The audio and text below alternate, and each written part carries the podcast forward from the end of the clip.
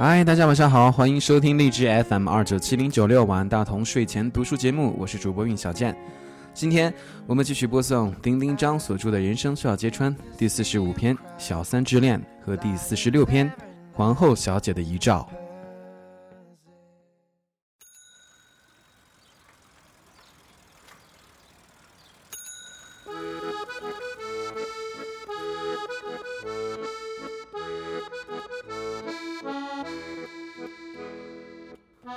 小三之恋，人有的时候会误会自己，比如你以为遭遇爱情的时候，可能他只是奸情罢了。这样听起来真的难听，但想想，很多难听的都接近真相，所以感觉是不准确的。可人生要那么准确干什么？我常常鼓励好友们去感受。我的理论是，但凡感情总是好的，只是开始之后。要自己收拾烂摊子，这在人生长路里是大公平。也常有姐，百思不得其解。她又白又高，家世不错，就是找不到合适的人恋爱。我只好说别人都瞎了，她骚的不明显。话剧里说遇到爱、遇到性都不稀罕，稀罕的只有了解，那是骗人的屁话。爱和性都稀罕，有了这两个，了解才算真了解。于是这姐终于恋爱了，那消息就像干涸的春天响起了春雷，我们都鲤鱼打挺奔赴她。在热腾腾的火锅店里，姐的眼里有湿漉漉的雾气，只是那故事听起来并不轻松。描述里的那个男人，估计叫他猪头吧。算了，太难听了，我们叫他猎头好了。我们都见过，也曾在大年初几，我们在夜店起哄让他们接吻。惊悚的开端就是这样。姐养着两只猫，而她爱的那个人却对猫毛过敏。那个初五吻过之后，据说他肿得跟猪头似的，不是猎头哦。那怎么办？我们设计各种出路，以规划猫们的去向，并百度到底有多久猫毛会散去。我当时还爱用白娘子的故事编排爱情，就问白娘子爱上了对猫毛过敏的许仙怎么办？有人互动说。那就变出膏药根治过敏呗。我说笨蛋，哪有这么医学的白娘子，一点都不浪漫。作为纯爱化身，他当然是变出个表哥，把猫送到表哥家了。后来的故事就是他真的想把猫送到哥哥家去。之后，猎头要去上海出差，姐也跟着去了。我们视此为姐的爱情节点。他该是揣着满身心的希望，而怕猫毛再现江湖。我想，他一定洗了很多次澡，设计过各种情节，像等待着一场夏天的雨后的摇曳的大朵的荷花。回来的时候，他满心欢喜，自然是搞过了。没搞的爱情都是案情，需要侦探；不搞的爱人都是病人，需要医生。分享这次旅程，他说出了一些身体上的细节，还有另一个秘密：猎头还有女友，无非是他们的感情如何不堪一击。他女友如何对猎头厌倦，如何要出国与猎头分道扬镳，所以现在要给猎头时间，等他把话挑明。残酷的是，在爱里给另一个人时间等待结果的人，最终都不会等到想要的结果。等到这样的结果的时候，你正在做别的事儿也就罢了，偏偏那时你正是等待的姿势，因为除了等待，你做不了别的。故事就是这样的狗血。三是猎头分不了手，他女友在哭闹了，他女友放弃出国了，他女友又重新爱上猎头了，这不是有病吗？早前不是不爱了吗？所以最终的那个理由我们都信了，就是他女友原来就有病，现在病情加重了。这就像一桌宴席，吃前和吃后啊，从珍馐美味到残羹冷炙。姐在火锅店里，眼睛里还有雾气，她伸出手来把我的手攥住，有一些疼。姐说：“我这样的小三，不哭不闹不上吊，人家一折腾，我就立刻撒手人寰，啊不，还人了。”我看出了他的悲愤，只好说：“这不是别的，是爱的不够深，猎头不够真。”姐点头称是。姐点了一根烟，淡淡的说：“其实我能理解。”姐大包大揽的把跟对方这段小插曲的责任都揽到了自己身上，然后说。人家没了他会死，我没了他其实也没什么。姐为了显示自己心很大，甚至还说了一句：“我们还是好朋友啊。”我从不鼓励着拆散别人，但如果当事人说了爱中说的话，做了爱中做的事，我就理解他是在爱着的。我会拿爱情的标准去衡量他，并会蔑视他们不够担当，无法承担。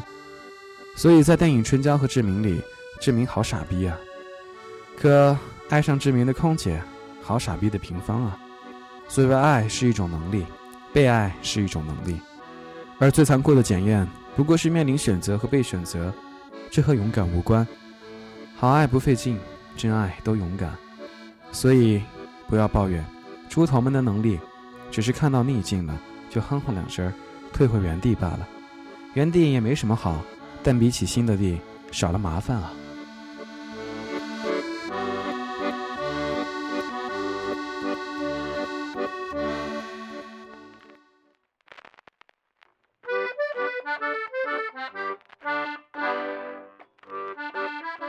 后小姐的遗照，如何处理与前任的关系，还真是一件麻烦的事情。有个态度我很赞同，就是咱们最好都像悼念亡夫亡父一样去悼念前任吧。雍正爱纯元爱的那么深，也只是烧迷糊了，才错将甄嬛看成纯元。咱们这些贩夫走卒，还是每年清明怀念一下，烧烧纸，扫扫墓就好了。但太多的人。金星即便不逆行，也无法摆脱前任的音容相貌和人脉关系。皇后小姐就是其中的一位。有一天，她半夜突然嚎叫起来，在微信里跟我说，她很痛苦。我说怎么了？她说，她对我不好。这个她，自然是皇后小姐念念不忘的前任。不过也很难责备她，毕竟从二十岁到二十九岁，她和他度过了人生中最重要的九年。是哦。九年，义务教育都完成了，可他已经和你分开了，还有什么义务对你好呢？即便他和你在一起九年，皇后小姐显然震怒了。她说：“我知道，可他竟然还和小三在一起，这真是需要理清一下头绪才能听懂的故事。”皇后小姐和九年制男友感情烂尾，也是不能免俗的遭遇小三攻击。皇后小姐还认识三姑娘，当然是冲上去撕了脸。场面不是很好看，皇后小姐心高气傲，哪里受得了这个？表示要分手，一分竟然分成了，竟然一词用的很准确。有些故事的发展就像宜家家具，一旦拆开再也无法装上。皇后小姐哭了一阵，只好分下去了。据说下了最后一道懿旨，就是不许男友和三小姐再有任何瓜葛。男友满口答应了。我听到这段的时候。被雷的外焦里嫩，一是我不明白皇后小姐为何如此执着下这样的规定给已经和自己毫无关系的对方；二是我不明白为什么九年制先生和皇后小姐解除关系后还能履行这样的职责。感情留给我们很多错觉和幻想，我们又如此善于回避伤痛，这其中最好的方式就是重现一些结果的重现手段，比如分手分得很好看，就显得分手也没有那么痛苦。所以我们才将分开时候的拥抱、眼泪看得那么珍贵。可说出那句“爱过”，以及“毕竟我们在一起那么多年”，用于缅怀或者刻在碑上留念，是多么凄美、值得回味。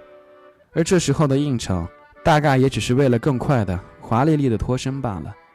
你不寻死觅活、鬼哭狼嚎，他转身走的时候，岂不是更轻松吗？我终于还是没有告诉皇后小姐我的想法。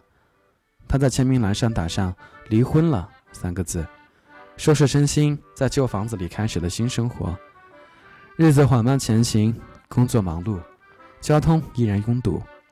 皇后小姐不再那么让人担心，看起来像活得有声有色。直到这个午夜微信响起，她才告诉我，原来九年之男友不定时的环绕，阴魂未散。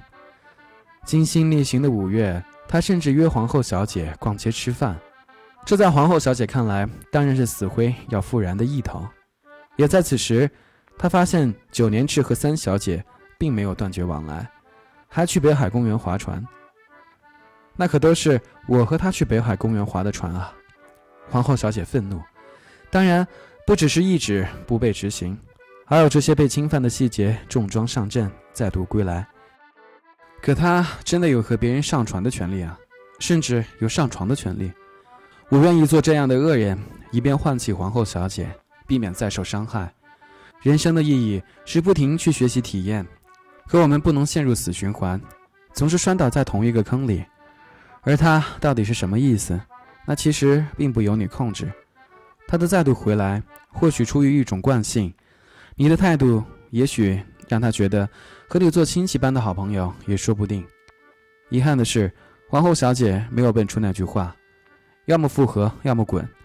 说起来并不容易，但其实每个分过手的人都该知道，切断感染源是多么重要。这样一个九年间与你朝夕相处的人分手后，以另外一种身份重新冲击你的生活，显然你并没有做好准备。皇后小姐陷入了难以理清的困境中，直到更严重的现实出现，就是九年制搬到三小姐的家中和她同居了。皇后小姐哭累了，跟我说：“我去睡觉了，谢谢你。”我知道她明天睡醒了还是会难过的，在此祈求所有前任。请你们在没有办法捡回旧爱的时候，把自己放远一点；而所有遭遇旧爱回头的姑娘们，你们也仔细的看看，他到底是真要回头，还是按照习惯穿穿舒服的旧鞋子，并依照你们内心跟他说“回来吧”或者“滚”。任何暧昧都不是凭空出现的，你受暧昧的困扰，必是你愿意，因为真相就在那里，你却就是不愿意看见。